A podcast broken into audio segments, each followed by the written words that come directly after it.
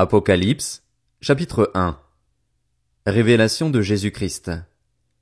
Dieu la lui a donnée pour montrer à ses serviteurs ce qui doit arriver bientôt et l'a fait connaître en envoyant son ange à son serviteur Jean. Celui-ci l'a attesté, tout ce qu'il a vu est la parole de Dieu et le témoignage de Jésus-Christ. Heureux celui qui lit et ceux qui écoutent les paroles de la prophétie et gardent ce qui s'y trouve écrit, car le moment est proche.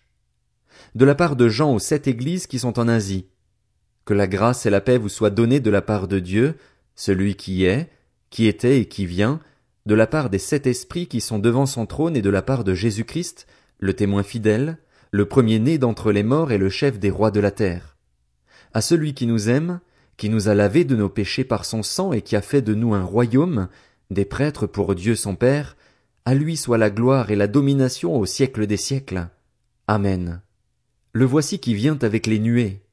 Tout œil le verra, même ceux qui l'ont transpercé, et toutes les familles de la terre pleureront amèrement sur lui. Oui. Amen. Je suis l'alpha et l'oméga, dit le Seigneur Dieu, celui qui est, qui était et qui vient, le Tout-Puissant. Moi Jean, votre frère et votre compagnon dans la persécution, le royaume et la persévérance en Jésus Christ, j'étais dans l'île appelée Patmos à cause de la parole de Dieu et du témoignage de Jésus Christ. Je fus saisi par l'Esprit le jour du Seigneur et j'entendis derrière moi une voix forte comme le son d'une trompette. Elle disait, Ce que tu vois, écris-le dans un livre et envoie-le aux sept églises, à Éphèse, à Smyrne, à Pergame, à Thyatire, à Sardes, à Philadelphie et à Laodicée. Je me retournai pour savoir quelle était la voix qui me parlait. M'étant donc retourné, je vis sept chandeliers d'or, et au milieu des sept chandeliers quelqu'un qui ressemblait à un fils d'homme.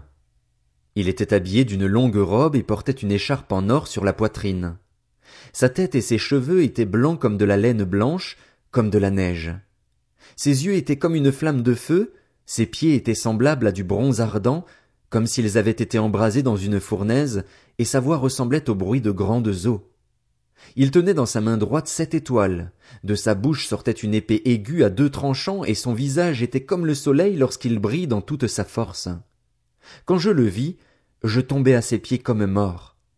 Il posa alors sa main droite sur moi en disant N'aie pas peur. Je suis le premier et le dernier, le vivant. J'étais mort et voici, je suis vivant au siècle des siècles.